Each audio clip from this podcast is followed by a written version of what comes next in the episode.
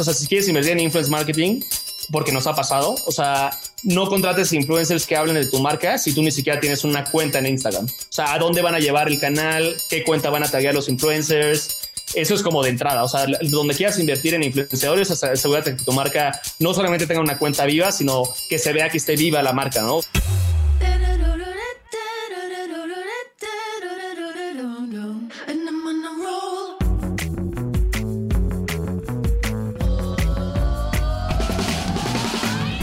Hola, soy Fernando Trueba y esto es True Growth, un espacio para descubrir las historias de los emprendedores, ejecutivos y deportistas más destacados de México, España y Latinoamérica. Con este podcast busco compartir la experiencia de gente inspiradora que ha conseguido salirse del molde y ha luchado incansablemente para conseguir sus sueños. En cada episodio descubrirás historias fascinantes de crecimiento personal y profesional que te ayudarán a conocer los diferentes retos que enfrentaron cada uno de ellos y cómo salieron adelante hasta lograr sus objetivos. Si al término de cada episodio aprendiste algo, logré inspirarte, motivarte o simplemente que te cuestiones si realmente estás haciendo lo que quieres hacer, entonces habré conseguido mi objetivo.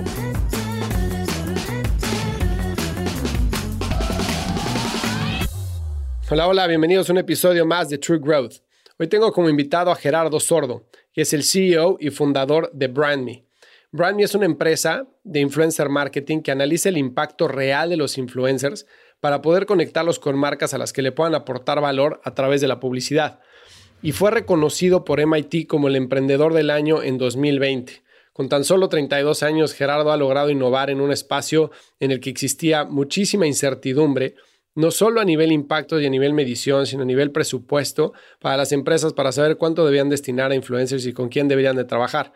Y bueno, Gerardo nos va a contar cómo ha logrado resolver este problema, cómo empezó con la empresa, pero más que nada, también nos va a platicar cómo podemos empezar con una campaña de influencer marketing de forma exitosa. ¿Cuáles son los pasos que debemos de seguir? ¿Cuáles son las variables que debemos de tomar en cuenta? ¿Con qué cosas debemos de tener cuidado? ¿Con qué influencers debemos de trabajar y con cuáles no? Así es que toma papel y lápiz o computadora, lo que utilices para, para apuntar. Y antes de empezar, ve a truegrowthco.com y suscríbete a nuestro newsletter para que te enviemos la información de cómo puedes implementar las mejores estrategias digitales y de growth hacking para tu negocio. Si no lo has hecho aún, dale follow en Spotify o subscribe en Apple Podcast o donde sea que nos estés escuchando. Esto es True Growth. Recuerda que el verdadero crecimiento se da cuando logramos expandir nuestros propios límites. ¿Qué onda, Gerardo? ¿Cómo estás? Me da muchísimo gusto tenerte en el programa hoy. Hola, Fernando, muy bien. ¿Y tú? No, yo encantado de estar por acá. Gracias por la invitación. No, hombre, pues encantado de platicar porque fíjate que eh, nos escribe muchísima gente eh, preguntando sobre el tema de influencer marketing, ¿no? Que ahorita entraremos en la plática a profundidad. Creo que hay muchísimas preguntas de cómo trabajar con influencers, este, para qué sirven, dónde lo pongo en el funnel, cómo traqueo performance, etcétera. Y bueno, pues quién mejor que tú para, para platicarnos de esto y lo que estás haciendo con BrandMe. Pero ¿por qué no empezamos, si quieres, contando un poquito de quién eres para que la gente te conozca y sepa quién está hablando? Claro que sí. Sí, sin duda el tema de influencer marketing hoy en día, pues es un tema muy hot, por así decirlo, no solamente a los marqueteros, sino cualquier persona que vende un producto o servicio online. Entonces yo encantado de compartir mi expertise. Y eh, pues bueno, un poquito sobre mí. Soy Gerardo Sordo. Fundé hace ya, este año cumplimos ocho años la empresa BrandMe. Eh, lo que nosotros hacemos en BrandMe es crear herramientas y tecnología para todo el ecosistema precisamente de influencer marketing y de patrocinios digitales. Cuando nosotros empezamos, literal era un tabú el hecho del influencer marketing, o sea, me tocó a mí un poco evangelizar a las marcas del por qué valía la pena voltear a ver a los creadores de contenido digital, que son estas personas que van creciendo en Internet. De ahorita nos quedamos en el tema.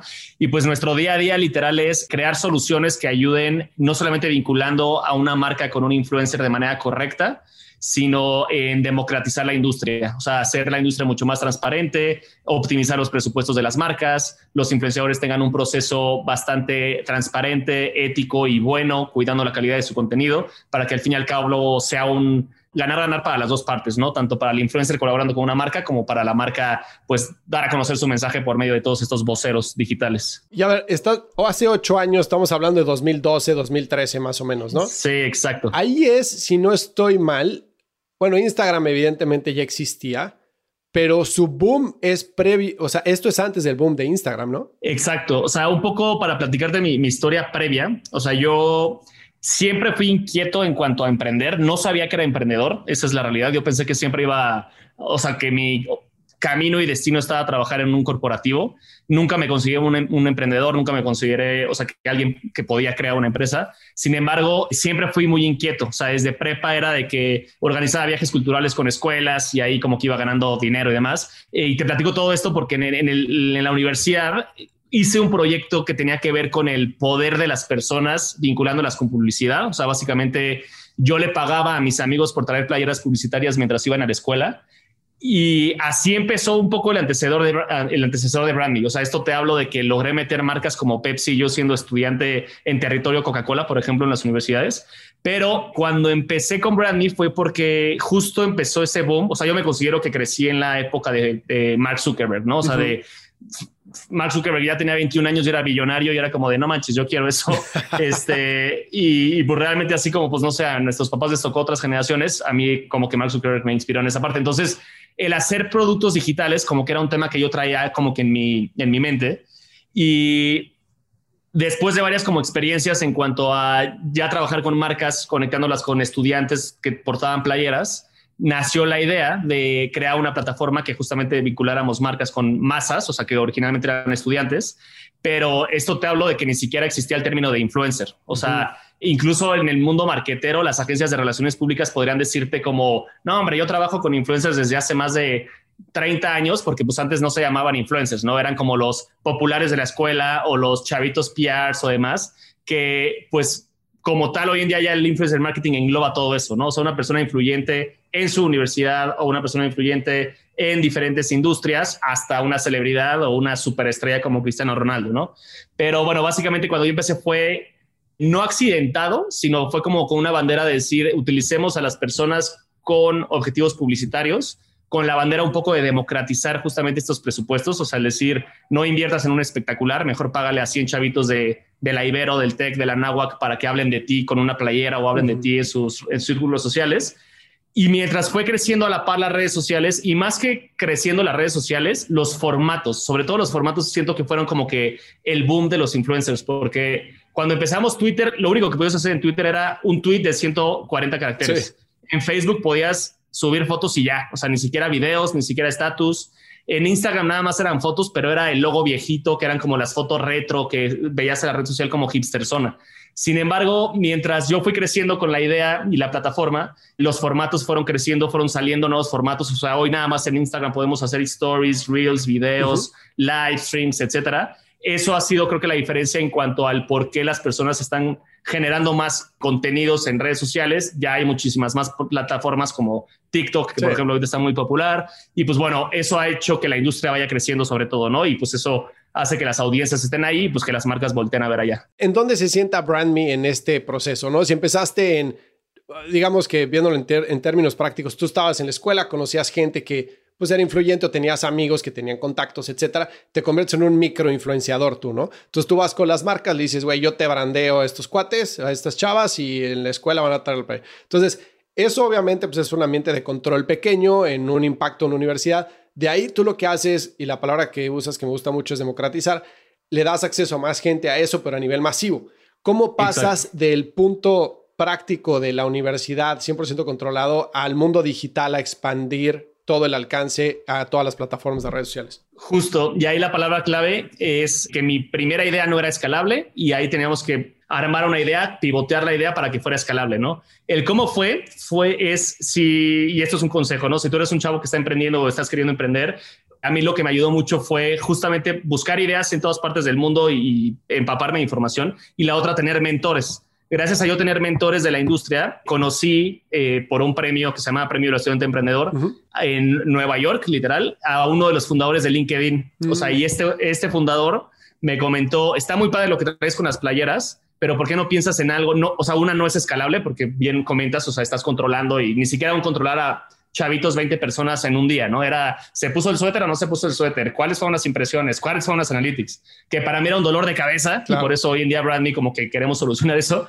Tuve la oportunidad de participar aquí en México, fui uno de los ganadores, me fui a Nueva York a, participar y ahí uno de los jueces era este chavo de LinkedIn y ahí me comentó, está padre lo que traes del tema de pagarle a las personas como no celebridades, o sea, sino más micro, pero ¿por qué no una? le cambias el nombre porque se llama Ponme tu marca. Antes mm. es el proyecto de las playeras. Si quieres pensar global, piensa en un nombre global. Y otra es piensa en una idea escalable, te voy a dar un pase. El otro día me enteré que una marca le pagó mil dólares a Kim Kardashian por un tweet que en ese entonces yo dije, puta, o sea, como mil dólares por un tweet, está idiota la marca, o sea, está carísimo, o sea, no puede ser, o sea, son 20 mil pesos por un tweet. Hoy 2021, o sea, lo que te cobra Kim Kardashian probablemente, o sea, si llega a los 300 mil dólares, si bien te va, o sea, porque es una locura. Entonces, me metió esa espinita y dije, ah, ok, sí, o sea, podríamos enfocarnos a digital. Entonces, yo soy cero, ahora ya soy programador, pero no era. O sea, yo, yo como que sí vi el valor de la parte tech, una porque me apasiona la computadora, o sea, yo crecí con computadora desde que nací, otra crecí en la época de Mark Zuckerberg. Entonces, recibí inversión, o sea, bueno, vi que en, en México estaba llegando una aceleradora que se llama Guaira, que invierte en ideas justamente innovadoras, escalables y demás. El primer año me batearon y el segundo año ya llegué con la idea de negocio de BrandMe, con el nombre cambiado, con la plataforma. Me metí a clases de programación, armé una beta y pum, ¿no? Ahí, ahí salió como que la primera beta de la plataforma.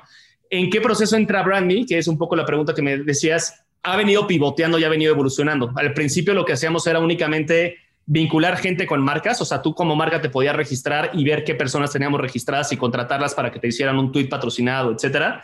Sin embargo, hoy en día ya evolucionamos la empresa a ser una empresa de Big Data. O sea, que conforme ha venido creciendo la industria, nos hemos dado cuenta que los procesos de gestionar influencers, realmente hay un trabajo detrás. O sea, no solamente es un vínculo en cuanto a decir, este influencer hace match conmigo, sino realmente la calidad del contenido es buena, en qué formato es el interesante, porque ya no solamente es un tweet, ya es de todos los formatos que existen en Instagram, cuál es el bueno para dar a conocer el mensaje, si el contenido va a ser como muy anuncio o más como masticable y divertido. O sea, hay todo un trabajo atrás que sí se tiene que gestionar, que incluso entra como un proceso de recursos humanos casi casi para encontrar al influencer ideal para la marca y de ahí cuidar la calidad del contenido, cuidar el timing, la distribución del contenido, la amplificación y la parte de data y métricas, ¿no? Entonces, todo ese proceso paso a paso que existe desde quiero hacer una campaña con influenciadores hasta que se ejecuta, hay un pues sí, pasos muy específicos que tenemos muy estudiados en donde la plataforma te ayuda a encontrar herramientas que te ayuden en cada proceso. O sea, por ejemplo, tenemos un buscador, que ese buscador no precisamente son las personas que tenemos registrados, sino más bien nuestro algoritmo eh, creado por nosotros literal, se conecta a todas las redes sociales y hoy en día tenemos una muestra de más de 12 millones de influenciadores que tú dependiendo los parámetros puedes encontrar creadores de contenido para tu marca, buscándolos, por ejemplo, por localización, por verticales o categorías, por número de seguidores, por audiencia real.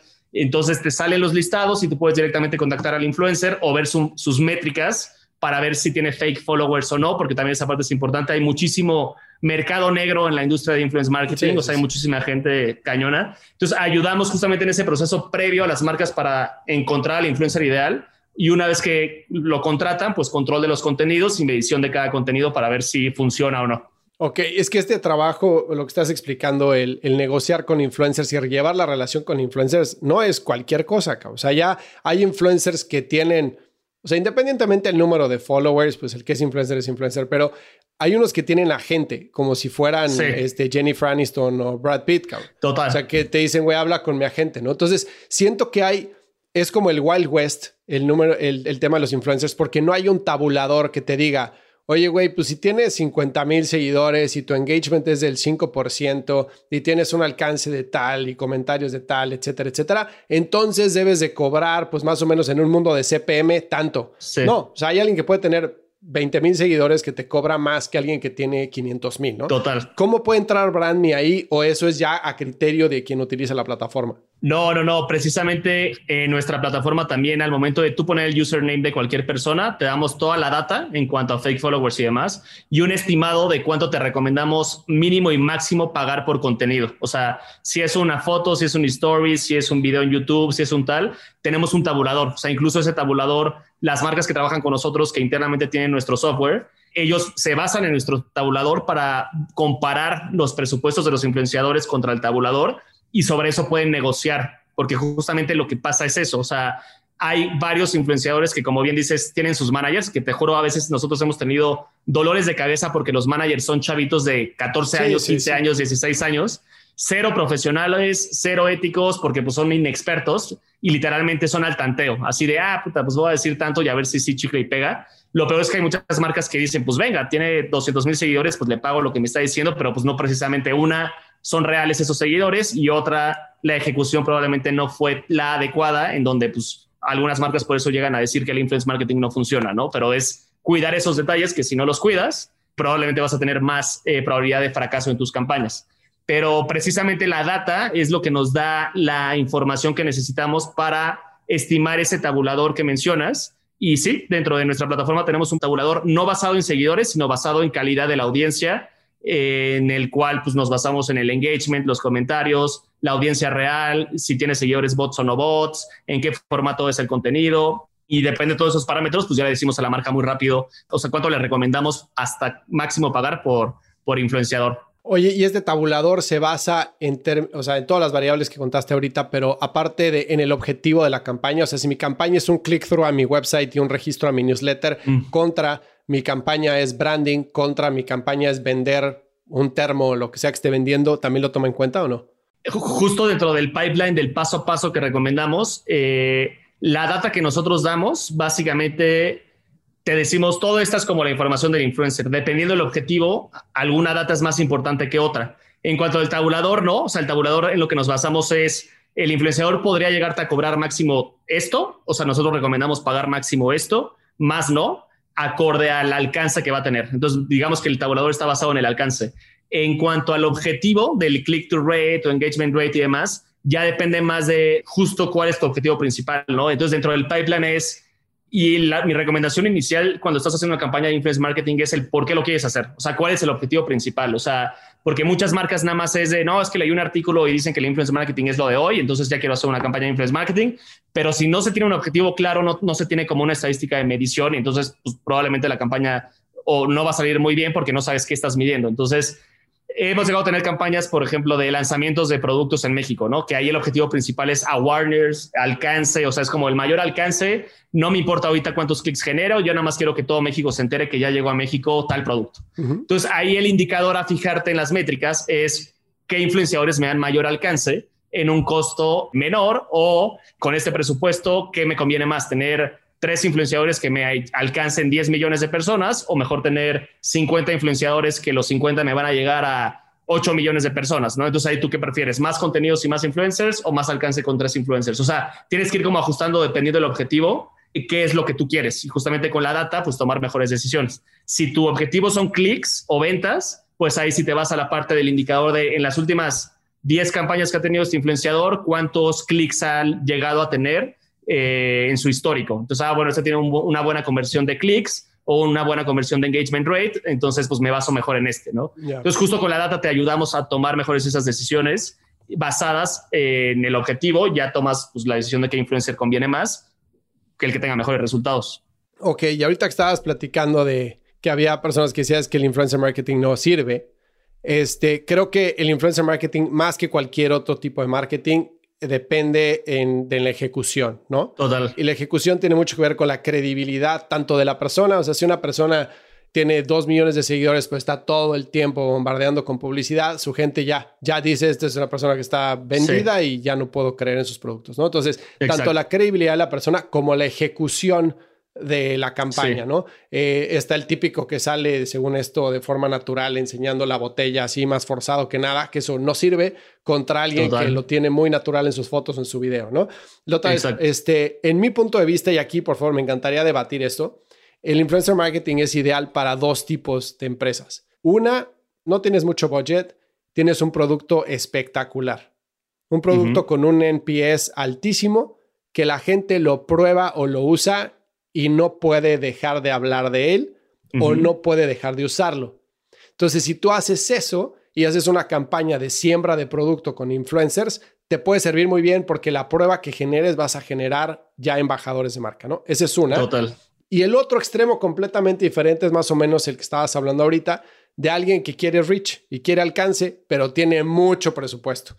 Y entonces agarra y dice, quiero llegar a esta audiencia con estos intereses, por ejemplo, conciertos o marcas de, producto masivo, tengo mucha lana. Y entonces en vez de poner un display ad en MSN, voy a agarrar y voy a meter una campaña en influencers. Pero creo que todo lo que está en medio, ya sea que no tienes un producto que está probado, no tienes tanto NPS o no tienes tanto para hacer alcance, creo que ahí puedes no tener tantas eficiencias como podrías tener en performance. Pero ese es mi punto de vista. ¿Tú qué opinas? No, coincido. O sea, creo que si tienes un producto excelente, o sea, la gente te va a recomendar porque les gusta, ¿no? O sea, es como casi, casi hay influenciadores que, pues no sé, llega Disney Plus a México y es como, ay, qué cool. De todas maneras, iba a subir la historia de Disney Plus yo al contratarlo, pero pues gracias que me vas a pagar, ¿no? Este, que pues el mismo producto habla por sí solo. O sea, es como, este, y la gente hasta se siente como cool de poner ese producto. Pero los que están en ese Inter son los que más mayor, sí tienen un reto mayor en cuanto a dar a conocer su producto, porque es un tema como de, híjole, no me encanta, o bueno, el influencer puede dar a conocerlo, pero el producto no está tan cool, entonces no se crea ese brand love, digamos, a la marca. Ahí yo creo que la marca que está detrás, lo que tiene que poner en valor es el mismo valor que te da un espectacular, o bueno, no el mismo, o sea, que de hecho el influencer marketing es como de pues, la persona que tú quieres está hablando del producto, pero saber lo que estás comprando. O sea, si tú al final vas a decir, en lugar de poner un espectacular en periférico que me cuesta 100 mil pesos, voy a invertir en 30 chavitos microinfluencers que hablen de mi producto, se genera ese awareness dentro del target específico. Eh, lo que yo veo es que si no eres una marca total así gigante como un Disney Plus, el influence marketing te sirve, pero tienes que ser mucho más cuidadoso con qué tipo de influencers trabajas y en dónde está tu producto. O sea, ha pasado, ¿no? Eh, hay, hay gente que lanza su tienda en la Condesa, por ejemplo, pues ahí probablemente con un presupuesto muy chico puedes trabajar con microinfluencers que saben que su audiencia está en la Condesa y son productos hipsters o son productos tal o son productos tal, que ahí sí funciona como que en este microsegmento el que den a conocer que la tienda ubicada en Ámsterdam está, ¿no? Entonces, pues la gente ya va, checa los productos y ya, ya también depende de la tienda y de la marca el convencer a los clientes que van llegando. Ahí por ese lado como que funciona como en, en ese awareness. En el tema digital pasa igual similar. O sea, cuando tú haces una campaña en donde la gente le interesa el producto, pero llega a un landing page y el landing page está feo, no tiene un sistema de pago interesante, está muy difícil como comprar, etcétera. Hay muchísima gente que se sale. Es como, ah, ok, ya me estoy enterando que existe esta marca y la puedo comprar digital, pero sin embargo, ahorita no la voy a comprar porque pues, ya me enteré que existe, pero listo, bye, ¿no? Entonces, yo creo que efectivamente el influence marketing funciona mucho para Warners porque pues, es como dar a conocer de forma masiva y tienes mucho presupuesto. Y si el producto está bueno, pero es como que los casos más fáciles de ejecutar en influence marketing. O sea, realmente ya como que las personas que están detrás de las marcas que su producto no está tan cool, los procesos internos no están tan sencillos como captación de leads o clientes, o por ejemplo marcas que tienen mucho éxito, pero su inventario eran 200 playeras y pues literalmente los influencers llegan a conocer, se vendieron las 200 playeras y bye, o sea, y la gente llegó y es como, oye, yo quiero una playera, no, pues ya se me acabaron. Entonces, o sea, ahí es como ir midiendo también esa parte.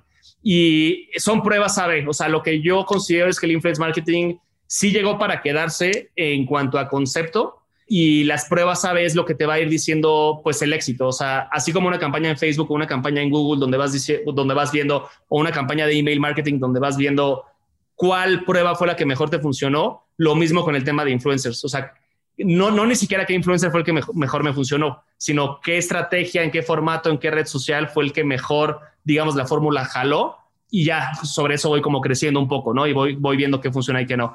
Porque bien pasa que también la gente se harta del mismo influencer. Entonces, si un influencer habla todo el tiempo de la misma marca, ya dice, bye, o sea, y no convierte y hay como una curva ahí interesante que probablemente funciona, pero luego baja. Entonces, la marca es como de, no, este influencer ya no nos funciona, vámonos con otro.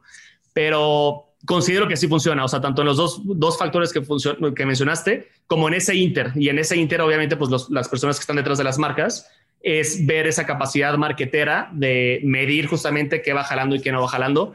Pero en mi opinión, el influence marketing simplemente es como la evolución de lo que estamos acostumbrados a ver en medios tradicionales como televisión o cine, pero trasladado al mundo digital, que es donde hoy en día están las audiencias. Es un product placement tal cual, ¿no? Exacto, sí. Y lo que es, lo que es muy chistoso es que eh, nace como algo de nicho en una red social que es de nicho, en donde se tocan temas de nicho alrededor del influencer, pero a la hora de Instagram o Facebook o Snapchat o TikTok convertirse en algo masivo, se convierte en un medio, ¿no? Entonces esa, parte de nicho de contacto directo se pierde y ya se convierte como en un display o un product placement tal cual, ¿no?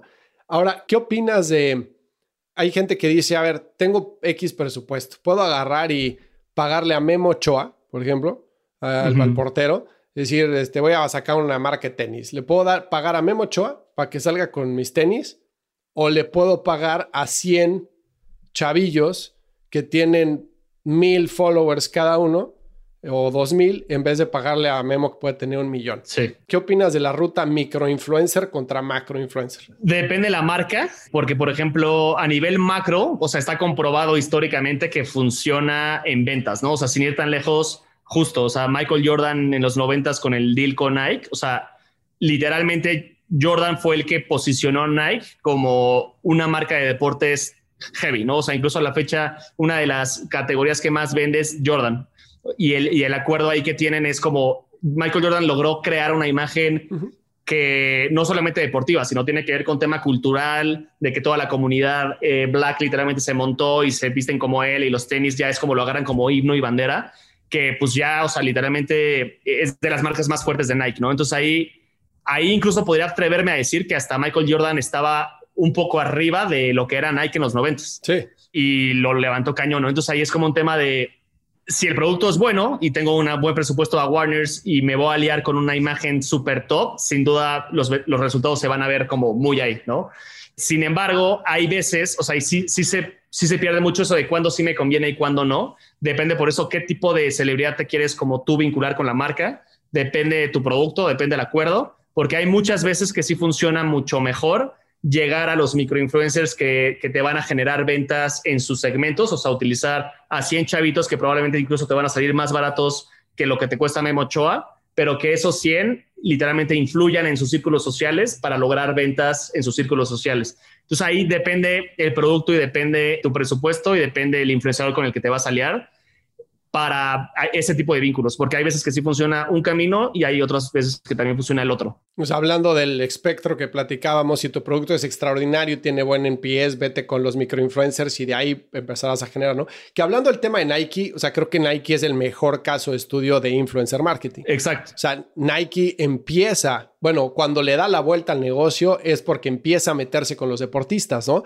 Y empieza en las universidades, cuando todavía no tenía para pagar profesionales, les empieza a dar producto para que lo usen, la gente lo, lo empieza a ver y entonces lo empieza a utilizar y genera muchísima credibilidad, ¿no? Ya después, obviamente, salen las marcas como Jordan, que es la marca más valiosa del mundo, la de Agassi, Roger Federer, este Nadal, etcétera, ¿no?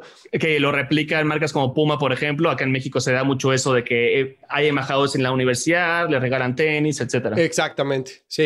De hecho, Red Bull también es otro, es otro ejemplo de esos. Red Bull también, sí. Y, también un poco de ejemplo, nada más como para acabar este punto. No sé si ubicas, por ejemplo, la playera del Barcelona, que tiene un logo que se llama Rakuten o Rakuten. Yo vivo con la playera del Barcelona puesta. Ah, pues mira, justo. Yo no sé si tú sabías qué, era, o sea, esa, esa marca cuando empezaron a patrocinar. Como hago affiliate marketing, sí sé lo que es, pero sí no es una marca muy conocida. Exacto, no, es una marca muy conocida que justamente eh, iba muy de la mano, justamente como de si me voy con Memo Ochoa o los microinfluencers. Ellos se fueron con el, el, Barcelona. Tengo entendido que es una marca japonesa, tengo entendido que es un e-commerce japonés. Cuando yo lo vi dije, ¿qué es esto? O sea, es una marca de medicina o demás o qué. El único objetivo que querían, sabía que les iba a costar millones de dólares pero el único objetivo que quería era ponerse en el ojo del mundo. ¿Cómo lo vamos a hacer con el mejor equipo del mundo actual? Pues me voy con el Barcelona, el, el centro, y me cuesta lo que me cuesten los millones. Y dicho y hecho, o sea, la gente fue como, oh, Rakuten, Rakuten, ¿qué es eso? Generó esa expectativa de decir, y el objetivo era ese, ¿no? Así de que todo el mundo sepa quiénes somos. ¿Cuánto nos va a costar? Pues lo que nos tenga que costar. Entonces, partiendo de ese objetivo, ya tomaron la decisión sobre, pues, qué, dónde poner ese spot, ¿no? Entonces, creo que va muy similar al tema de influencers también, el seleccionar a los influencers y los espacios con tu objetivo principal. Completamente, 100%. Oye, y ahora, ¿cómo has visto que ha crecido el influencer marketing en México? ¿O qué tipo de barreras has tenido que enfrentar para llegar a las compañías con las que estás trabajando hoy? Es curioso, o sea, cuando empecé todos me bateaban, o sea, tanto agencias de medios, agencias de publicidad, las marcas, era como, como, ¿por qué voy a pagar por un tweet? O sea, era como, ni siquiera mil pesos un tweet se me hace algo, o sea, inteligente invertir. Ahí yo, o sea, el 80% de las primeras marcas que, que literalmente yo toqué puerta me decían eso.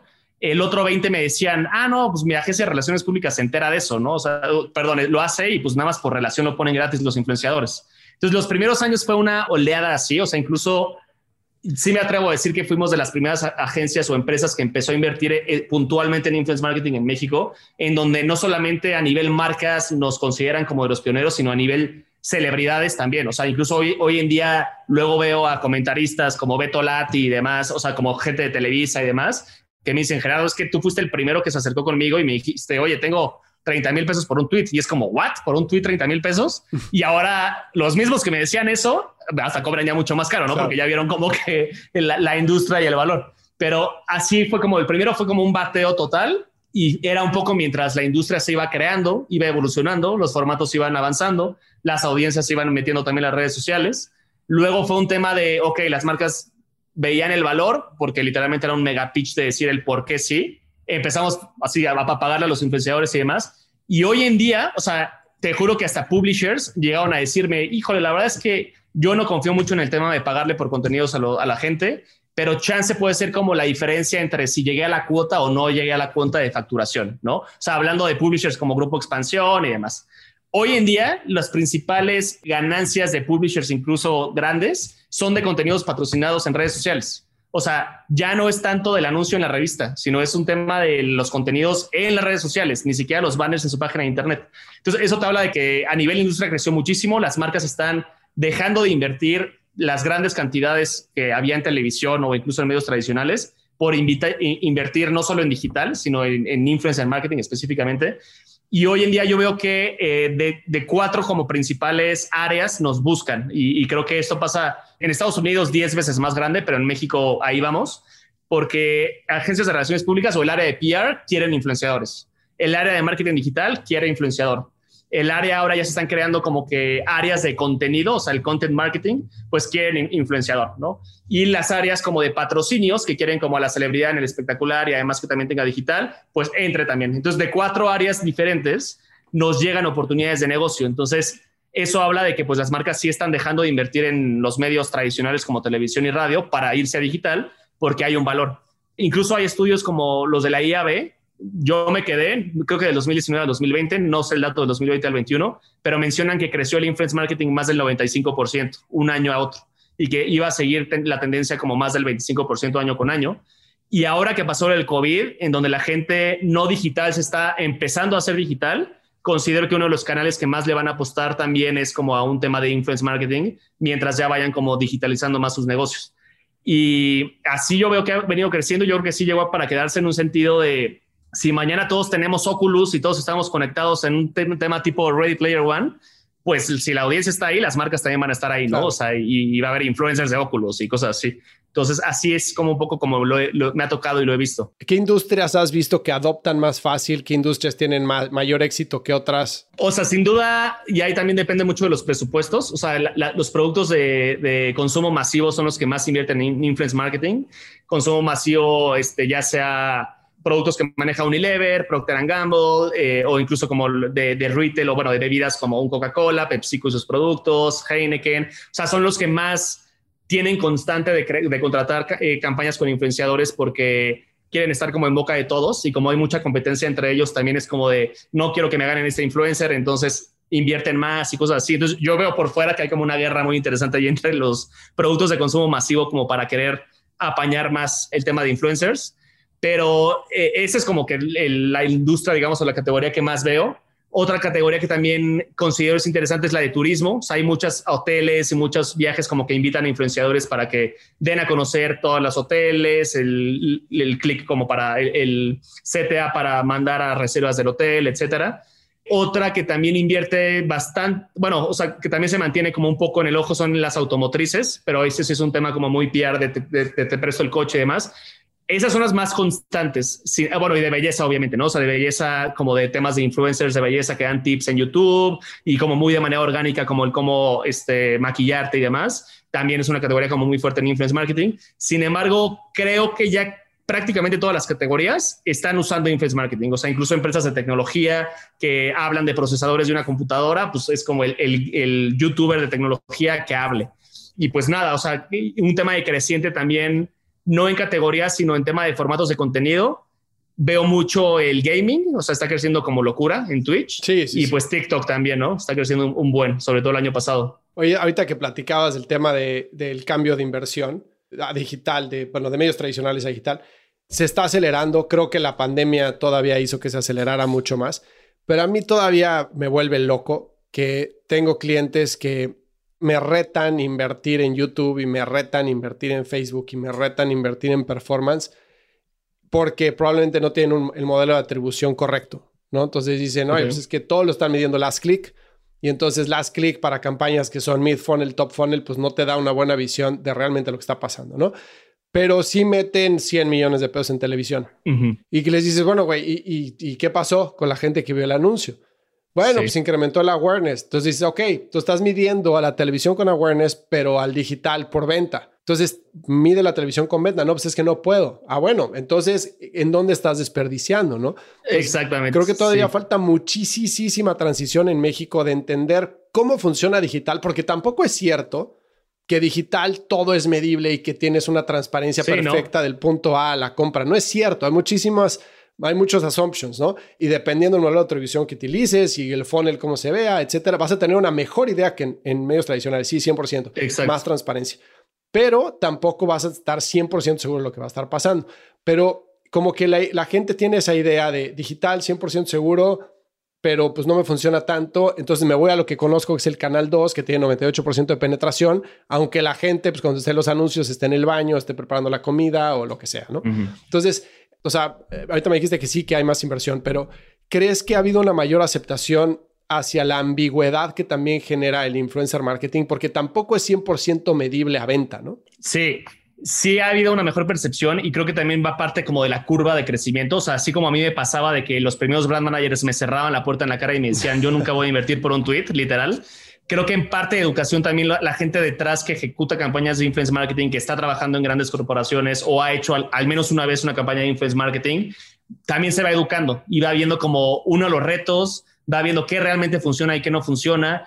Y eso me pasa mucho, o sea, con marcas muy grandes globales como un Coca-Cola, ellos tienen un músculo muy fuerte de influence marketing dentro de la empresa que saben perfectamente pros y contras de los riesgos y no riesgos de usar influencers, literal. O sea, y eso nos pasa mucho. O sea, marcas que nunca han hecho influence marketing o están empezando, hacen preguntas y dudas que literalmente a mí me hacían puta hace cuatro o cinco años, ¿no? Pero ahí yo digo, bueno, es normal, la persona que está detrás ahí no tiene tanta experiencia, pero lo que yo creo que está pasando en ese porcentaje es que poco a poco va a ir más haciéndose más porcentaje de expertos, digamos, o de gente que ha tenido experiencia trabajando con influence marketing y va a ver el valor del decir por qué una chavita Instagramer tiene la cerveza sin alcohol Heineken, en donde no le va a pedir cuántas cervezas vendí, sino más bien es el tema de decir, esta chava con un millón de seguidores tiene mi cerveza sin alcohol, la gente lo va a ver y no necesariamente significa que le va a dar clic a la foto de Instagram y va a comprarse una cerveza, sino más bien como, ah, qué cool, ya llegó Heineken 00 a México, a ver cuándo la compro. Pasan dos semanas, hace una reunión, no quiere tomar y se compra las cervezas, ¿no?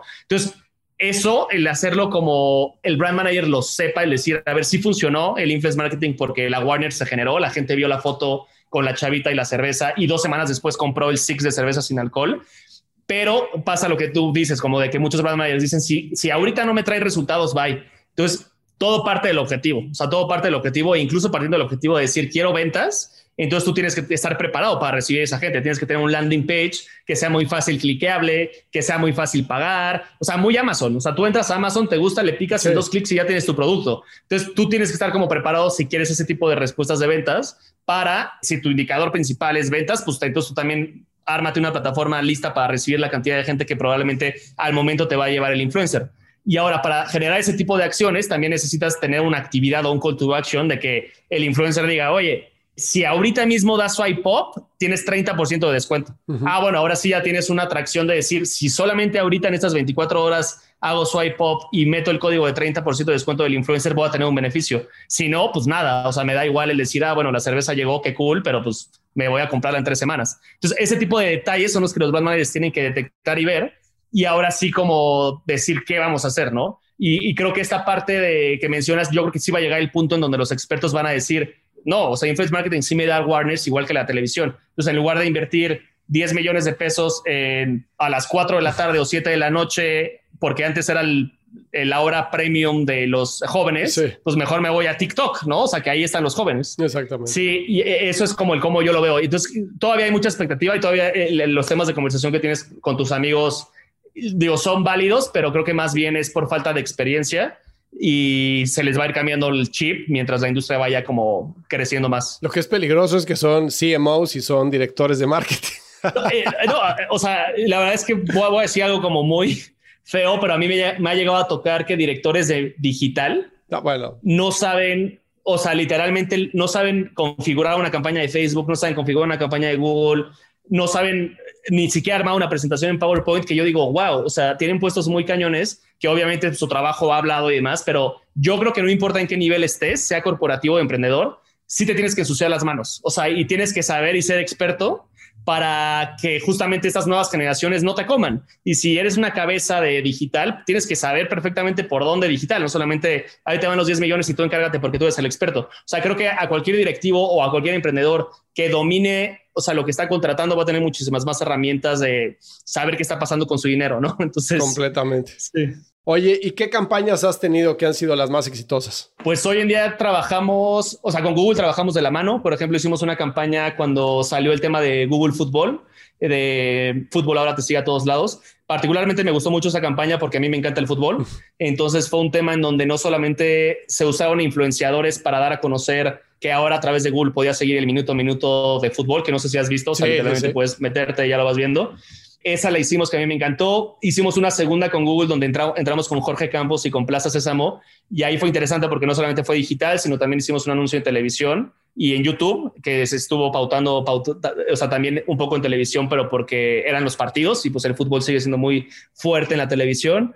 Puntualmente me gustó ese. Hicimos el lanzamiento de Heineken, por ejemplo, para la Heineken 00 con la cerveza sin alcohol trabajamos con muchas campañas Fortune 500, o sea, ahorita igual con Rexona, cuando empezó la pandemia, hacíamos con influenciadores rutinas de ejercicio patrocinadas por Rexona, con Coca-Cola tenemos el software rentado y para mí Coca-Cola es como pues una de las marcas top líderes en marketing y publicidad que yo digo, wow, ¿no? O sea, el hecho de que tengan ellos nuestro software, estamos haciendo algo bueno. Incluso con PepsiCo también trabajamos y es algo cool porque las dos empresas saben que trabajamos. O sea, con Coca tenemos el tema del software y con Pepsi ejecutamos campañas para algunos de sus productos y de forma transparente logramos eh, que nuestra misma marca BrandMe trabaje con las dos, obviamente como de forma confidencial en cada parte, pero al principio incluso Coca nos dijo, si trabajas con la competencia, Dios, y pues como que le hicimos entender el por qué podríamos trabajar con las dos sin ningún problema y listo, lo, lo, lo vieron muy bien. Y entonces como que han habido retos muy divertidos, interesantes, que al mismo tiempo también nosotros aprendemos un bueno, porque así como tenemos un Google que es de tecnología o GoDaddy que es de tecnología,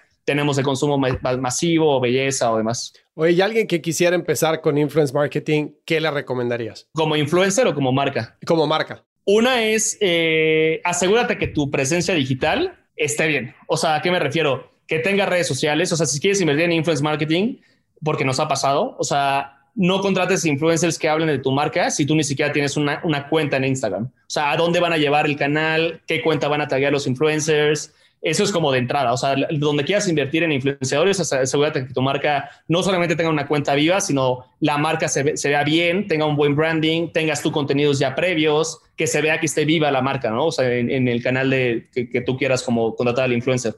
Otra es si tengan una página de internet. O sea, la verdad es que eso me pasa mucho con los influencers, porque los influencers luego están tan confiados que dicen, no, yo para qué hago mi página de internet, yo con mi cuenta de Instagram y listo, o sea, esa es mi página de internet, esa es mi plataforma.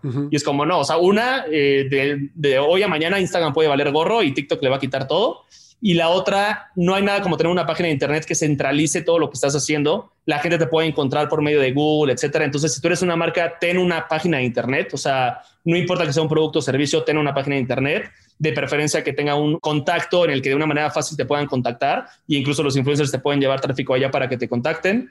Ya que estás metiendo página de internet y redes sociales, aconsejaría que también se vuelvan creadores de contenido en su página de internet. O sea, tengan una sección de blog, por ejemplo, en el que no importa en qué industria te encuentres, crees y generes contenido de, de tu expertise. O sea, si eres una inmobiliaria, pues bueno, los 20 tips del 2021 de comprar y rentar. O sea, con temas como medio que la gente podría preguntar en el 2021 para que pues la gente pues también te llegue, ¿no? Entonces se va cerrando como un círculo 360, o sea, como que tú vas teniendo toda tu parte online bonita, trabajada, y los influenciadores, una, también van a querer trabajar contigo, porque en verdad los influenciadores también son como cuando estás ligando en un antro, o sea, es, puta, pues me meto a investigarte, y si no tienes página de internet y no tienes cuenta de Instagram, yo no quiero trabajar contigo, o sea, porque no, no, no entiendes ni siquiera del universo digital ni nada. Entonces, luego muchos influencers sí es como de, pues no, o sea, no me encantaría trabajar con una marca así. Entonces, también ellos te pueden estudiar un poco y ver todo lo que tienes detrás. Y ya sobre eso, el decir, ok, va, vamos a hacer influence marketing. El siguiente paso sería, ¿cuál es mi objetivo principal? O sea, ¿por qué quiero hacer influence marketing? Como lo habíamos comentado. Partiendo de ese objetivo, eh, a la par tener un presupuesto establecido. Yo recomiendo que el primer ejercicio no sea en un periodo de tiempo mayor a tres meses. O sea, incluso mi mejor consejo sería que en un mes se echen todo el presupuesto que ustedes destinen, porque incluso tres meses ya podría verse como muy estirado. Entonces, un mes de, prueba eh, y de ahí utilizar herramientas, que hay herramientas, algunas cuestan como branding, pero hay otras herramientas que son gratuitas que podrían encontrar algunos influenciadores con data que podría servirles para ver qué influenciador es el, más adecuado que puede ayudarte a cumplir ese objetivo, que, pues, qué factores te van a ayudar a cumplir ese objetivo, dónde voy a vender mi marca, en qué zonas, como para saber si todo México, Ciudad de México, cuántos productos tengo, etcétera, como definir justamente ese paso a paso. En cuanto a la selección de influencers, mi recomendación sencilla y gratuita es que si tú encuentras un influencer que cumple con todos tus match, dale follow y al momento de darle follow, abajo Instagram te recomienda algunos influenciadores como similares. Ahí te puede dar una empapada general de qué influencers podrían ser similares al que estás seleccionando. Si te metes a, uno de esos perfiles y haces exactamente lo mismo, te van saliendo más. Entonces, eso te puede abrir una, una muestra más grande y pues de manera gratuita encontrar a influenciadores que podrían funcionar, ¿no? O sea, como para tu marca. Una vez que ya hagas el onboarding, mi consejo yo siempre recomiendo que sí se le pague al influencer. ¿Por qué? Porque al momento de pagarle al influencer, ellos sí o sí tienen que tener un compromiso. Hay muchos influencers que incluso aunque les pagues, el compromiso es del nabo, ¿no? O sea que ahí nosotros también ya tenemos colmillo de decir, este brother jala, este brother no jala, cuál es el nivel de riesgo de que no funcione. Pero bueno, mi consejo sería, si se le pague, y si se le da el producto o no con el pago, depende del producto, ¿no? O sea, si es un coche, pues no, o sea, dar un coche, pues te lo presto, ¿no? Pero si es algo que tú puedes regalarle, incluso hasta podrías negociar, te pago esto junto con el producto, pero sí pagarle algo en efectivo, o sea, para que él se sienta como comprometido, sería como mi consejo. Y de ahí ya, este, pues ir de la mano con él como en el tema de qué formatos, qué contenidos y demás, en qué formatos y qué contenido, depende del objetivo y depende también en qué redes sociales tú quieres.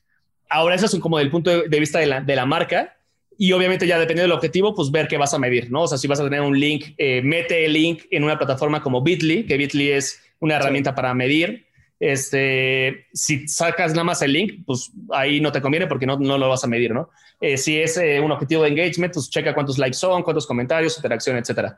Bueno, eso es como del lado del punto de vista de la marca. Mis consejos muy rápidos, si quieres tú empezar a, ser influenciador, que probablemente este tip también funciona como para las marcas, hoy 2021, yo digo que además de tener Instagram o diferentes redes, sí tengas una cuenta de TikTok. ¿Y por qué? O sea, TikTok ahorita la gente dice, pues es muy generación Z. Y sí, sí lo es.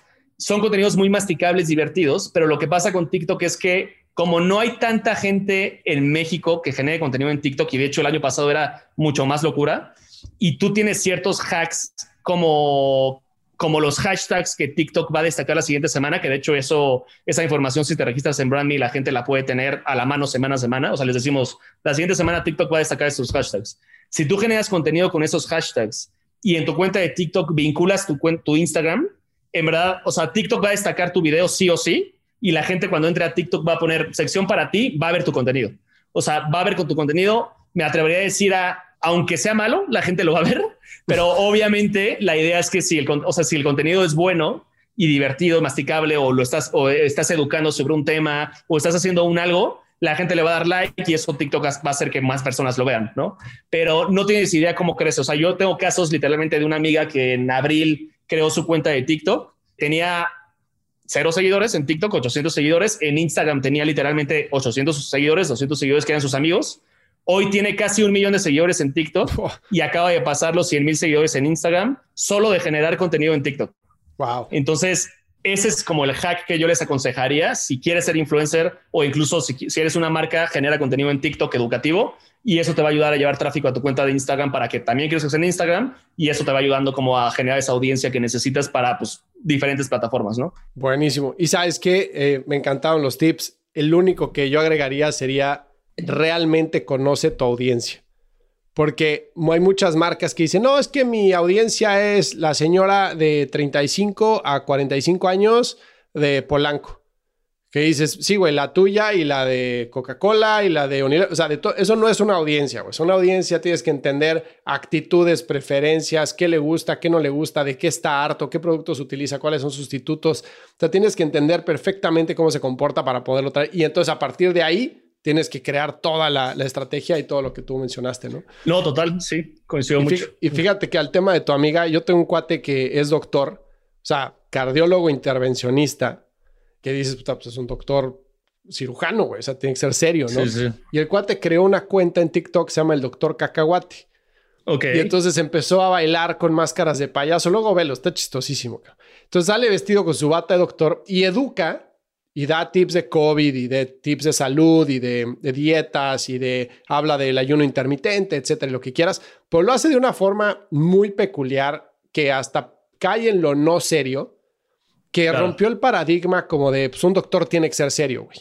Y el güey ya tiene un millón de seguidores también en TikTok, güey. Y creo que ya llegó al millón en Instagram también. Es curioso porque ella también es doctora, o sea, la, la amiga que te comento. Entonces creo que también fue un timing muy interesante el tema de COVID, los doctores, etcétera. Pero independientemente de doctores o no, en verdad, yo el otro día subí un video, grabé con Adrián Uribe una campaña, un video super X ahí haciendo una tontería con él y me incrementó nada más ese video a la fecha como 5 mil seguidores, como 4 mil y cacho de seguidores. O sea, y todavía sigue creciendo. o sea, y nada más por subir un video.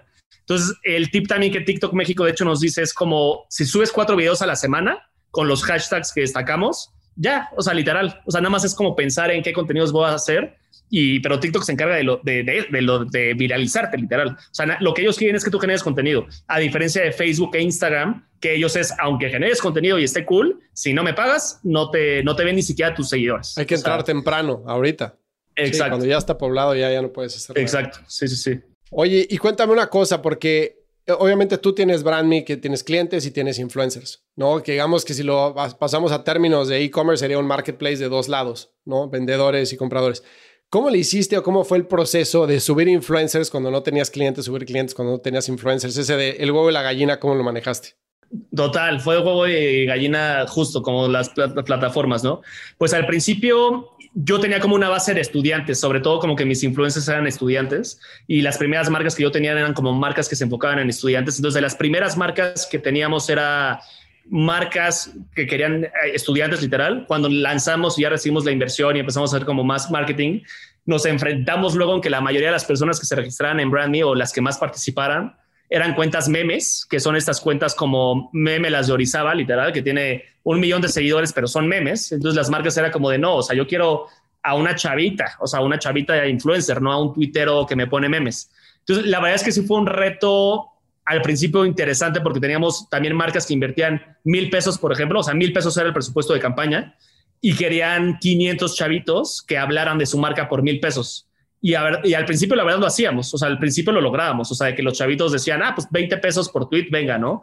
Pero el trasfondo atrás era un desmadre, o sea, era un rollo de la marca contrataba a un influencer, el influencer generaba el contenido, el influencer chance tardaba tres días en que te el contenido, la marca tardaba tres días en aprobar el contenido y el tweet tenía que haber salido hace cinco días, ¿no? Entonces, ese tipo como de detalles ahí fue como lo que yo personalmente me empecé a nefastear un poquito de que Brandy fuera un marketplace que vinculara marcas con influencers, que hoy en día también lo tenemos, o sea, y funciona automatizado y todo, pero un poco ahí fue cuando dijimos, no, o sea, tenemos que enfocarnos más, más bien en una empresa de tecnología y Big Data, pero el cómo fue, fue literalmente el cómo llegaban esas cuentas eran hacer campañas en Google, Facebook y demás y la gente se registraba. Digo, al fin y al cabo la ventaja que teníamos era métete y gana dinero, ¿no? Que era como un mensaje muy fácil, no era un tema como de métete y compra, sino era métete y gana dinero por un tweet. Entonces era como un tema de, wow, me van a pagar por un tweet, ¿qué onda? Entonces, nada más esa bandera hace ocho años era como un neta, o sea, no, no, no se lo creían, entonces pues sí lo logramos.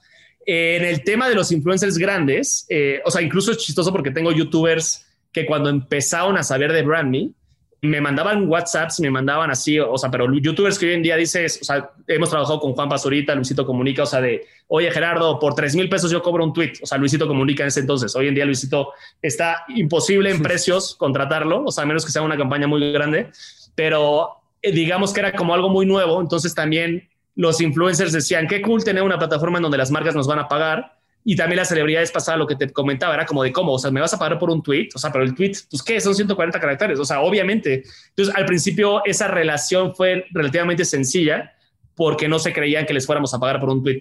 Hoy en día ya hay agencias de celebridades, te digo, de chavitos de 15 años y demás que probablemente hay como una barrera de entrada más difícil, digamos, para las nuevas empresas de influence marketing, pero nosotros sí, o sea, si, si queremos trabajar con una celebridad que nunca hemos trabajado, literalmente tardamos menos de dos días en directamente hablar con esa persona. O sea, ya tenemos como que bastante red en la cual podemos llegar a esa celebridad, sea nacional o incluso internacional, ¿no? O sea, a un Messi o un Cristiano podríamos llegar en menos de dos días. Ole. Sí, pues ya tiene el, el peso específico para llegar a ellos, ¿no? Exacto, sí, sí, sí. Oye, ¿qué opinas del contenido de alta calidad, alta producción, perfecto contra lo hago con mi iPhone que se vea hasta medio pinche, pero que jale? O sea, es curioso porque justo, o sea, vivimos en una época en la que nunca antes en la historia de la humanidad un mensaje de 140 caracteres que pones en la mañana probablemente antes de dormirte tiene más de 20 millones de reproducciones. O sea, y, y ahorita te platico por qué esa referencia. O sea, no sé si te acuerdas hace como dos, tres años que hubo un caso en donde un ciclista iba sobre revolución o patriotismo, no me acuerdo, y traía una GoPro ah, y un perrito se echó a correr, literal. Entonces el ciclista era como, cuidado, el perrito, no sé qué. O sea, ese ciclista en Twitter, o sea, no es influencer porque pues no se dedica a eso, pero lo que me llamó la atención de esa historia es que ese ciclista puso el video como a las 11 de la mañana y, y pues literalmente lo puso así como, híjole, se soltó este perrito, ¿de quién es? y acabando ese día tenía más de 20 millones de reproducciones literalmente ese tweet de esa persona. Entonces, ese video está grabado súper feo, súper malo, súper tal, pero pues el, el, digamos, la, lo que tiene el contenido es lo que hizo que 20 millones de personas lo vieran. Entonces, referente a la calidad y producción de contenido súper increíble contra la baja calidad, yo creo que lo primero que yo pondría en la parte del contenido es cuál es el valor de ese contenido, o sea, el por qué la gente vería este contenido y la gente lo compartiría y la gente lo viralizaría y demás. Sin embargo, obviamente hay mucha más mayor probabilidad de éxito el que un contenido de calidad se viralice muchísimo más, ¿no? Y también el, estudiar en qué plataforma y en qué formato es el que mejor me conviene acorde al algoritmo, ¿no? O sea, por ejemplo, contenidos masticables en TikTok, menos de X segundos, pues convienen muchísimo más, obviamente, y hasta TikTok te da las herramientas para generar esos contenidos divertidos masticables. En YouTube, pues videos largos. En Instagram TV, pues videos de chance 15 minutos. O sea, dependiendo cada formato, el tipo de contenido. Y eh, la calidad, obviamente, pues tiene muchísimo más probabilidad de éxito y viralización, una producción bien hecha. Sin embargo, lo principal siempre va a ser qué es el, el, contenido, ¿no? O sea, al fin y al cabo, el contenido que es, o sea, por una producción súper increíble, pero dice puras tonterías, pues la gente va a decir, pues qué flojera, está bien grabado, pero pues bye. como el cuate este de la patineta con Old Spice se llamaba, ¿no? Ah, exacto. Sí, sí, sí, con Old Spice. No, bueno, ese güey se ganó un premio y que le regalaron una camioneta y no sé qué tanto, o sea, está espectacular. Exacto. O sea, luego hay como casos así, justo. Sí, sí, sí. Oye, Gerardo, ¿qué plataformas están cubriendo ahorita con BrandMe? Estamos en todas. Todas. O sea, Twitch, TikTok, Twitch, bueno, incluso tenemos campañas con WhatsApp, sobre todo mommy bloggers, nos piden marcas como mommy bloggers de grupos de mamás o incluso ahí. Ah, bueno, hay dos partes. Una es las partes de las métricas. Estamos con Facebook, con Twitter, con Instagram, con YouTube y con TikTok. Snapchat no. En, la parte de métricas. Ajá, o sea, digamos que para analizar la información con esas cinco.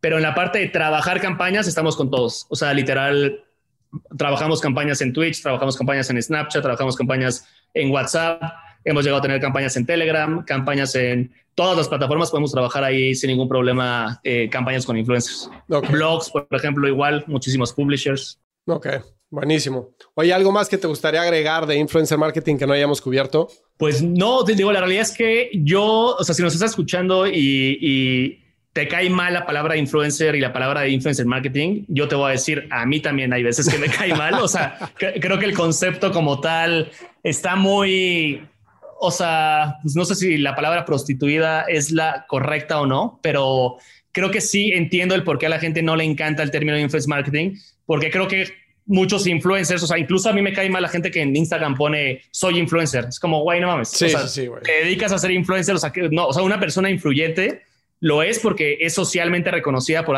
dar a, conocer un talento, ¿no? O sea, Messi es influencer porque es un superfutbolista los Beatles, Paul McCartney es influencer porque puta, estuvo en el mejor grupo musical en los 60, ¿sabes? O sea, porque el talento es reconocido socialmente. O sea, y la gente que se describe como soy influencer es como, güey, ¿de qué? Pues tengo muchos seguidores, pero pues ¿por qué te sigue la gente? Pues porque subo foto, lifestyle chingón, puta, pues ¿y qué le estás aportando al mundo, no? O sea, ahí entiendo a la gente, o sea, literalmente el por qué odian el concepto. Sin embargo, por eso, o sea, más bien no es el concepto ni la estrategia de influencer marketing la que hay de odiar, sino más bien como que chance las personalidades que se venden así, sino más bien el saber que el influencer marketing es una evolución de product placement visto tradicional a digital y que si lo ejecutas bien, funciona. O sea, eso es como lo último que me gustaría como complementar. La otra vez vi un meme buenísimo que decía, influencer es el que quiere que le den chela gratis, influenciador es el que hace que compres la chela, ¿no? Exacto. Y, pues sí, hay, hay más influencers que influenciadores. Está bueno ese. Oye, si estuvieras de este lado de la mesa platicando contigo, ¿qué te preguntarías que no te he preguntado yo? Oh, esa es una buena pregunta. Pues probablemente como en cuanto a pues, metas de futuro o demás, o sea, chance me preguntaría. Ok, cuéntame, sobre ¿qué, ¿qué planes tienes a futuro? Pues ahorita un poco parte de las florecitas es que el, el MIT me, acaba de reconocer literal como emprendedor del año, como uno de los 35 innovadores de, de menores de 35 yo digo que son florecitas porque al fin y al cabo son esos. a mí me funciona porque me motiva, o sea, me automotiva. Yo soy una persona que empecé como em, a emprender solo, que hoy en día la empresa soy el único socio, digamos, fuera de Guaira, pero no tengo como un co-founder, digamos. Pero entonces son florecitas que te automotivan como para, para decir, estás haciendo cosas interesantes que aportan valor, ¿no? Entonces, creo que el siguiente paso que yo traigo es Brandme como tal es la empresa que, que me está posicionando en el sector digital, de tecnología y demás pero eh, arriba de BrandMe quiero crear una empresa que de hecho ya tengo la marca registrada y demás, que se llama Crowd Marketing Media, o sea, como media enfocada a crowd marketing, crowd masas, marketing, mercadotecnia, y sobre eso crear diferentes soluciones. Incluso hoy 2021 estamos por lanzar una plataforma que vamos a empezar ahorita en México, que de hecho ya está la versión beta arriba, que se llama outofhome.mx, en donde estamos buscando centralizar y además está curioso porque justamente yo siempre vendo la parte digital, pero ahorita estamos buscando hacer el match entre la publicidad tradicional en el mundo digital. O sea, ves que el concepto de out of home es pues los espectaculares, los publicidad en camiones y demás. Estamos centralizando todos esos espectaculares o empresas detrás de en una sola plataforma para que tú si eres una pyme tengas la libertad de contratar un espectacular en periférico o puedas ver la ruta, digamos, y eso es como muy con Waze, o sea, de cuáles son las zonas con mayor tráfico dependiendo la hora y demás y tú puedas escoger qué espectacular sea. ¿Qué es lo que pasa? Que yo en mi experiencia he detectado que también en esa industria hay mucha corrupción, o sea, hay muchísima corrupción en los medios e incluso en el tema de influence marketing, nada más porque yo empecé desde abajo, pero ahorita hoy en día también hay mucha corrupción en donde te lo juro me ha tocado que brand managers me sientan y es como de, ah, está muy padre tu plataforma y qué cool, pero si no me toca algo a mí no te contratamos. Nunca he trabajado en ese esquema, o sea, literalmente todo ha sido muy transparente, pero así con esa transparencia y bandera de, nueva bandera de hacer negocios, como yo le llamo, digamos, como quitando esa parte como corrupta o intermediarios innecesarios, buscar nuevas herramientas que funcionen y a la par eh, limpiar esa parte, ¿no? O sea, como que creemos, estamos creando esa plataforma de AutoHome para centralizar y también darle el acceso, o sea, porque literalmente un amigo, y esto nació porque un amigo tiene muchas tiendas en la Condesa y demás, y dijo, si yo tuviera el contacto de la persona que me vende el espectacular, yo sin problema lo contacto, pero luego la gente ni siquiera sabe cómo buscar, o sea, o si se mete a una agencia de medios, le va a costar cinco veces más caro. Entonces, bueno, esa es una idea de negocio, otra es una enfocada a voice marketing, literal, o sea, con el tema de Alexa, con el tema de Google Home y demás, crear soluciones eh, enfocadas a marketing con voice marketing, o sea, literalmente como al momento de tú preguntarle algo a Alexa, no solamente te recomiendo, sino te haga tu, tu call to action, ¿no? O sea, muy tipo, oye Alexa, ¿qué, ¿cuál es la temperatura de hoy? Ah, pues hoy va a llover. Que por cierto, este, vi que el otro día viste una paraguas en tal tienda, quieres que te lo compre, está hoy al 10%. Ah, ahora le va, cómpramelo. Y listo, mañana te llega, ¿no? O sea, ese tipo como de soluciones y seguir así innovando en diferentes como categorías enfocadas a marketing digital con soluciones que ahorren tiempo y dinero a las marcas y ahorren tiempo y dinero también como al consumidor. Entonces por ahí va un poco la línea de lo que queremos hacer en Crowd Marketing Media, una rama Brand Me, otra rama Out of Home y otras ramas, digamos, nuevas como Voice Marketing y demás. Bueno, pues está increíble, felicidades.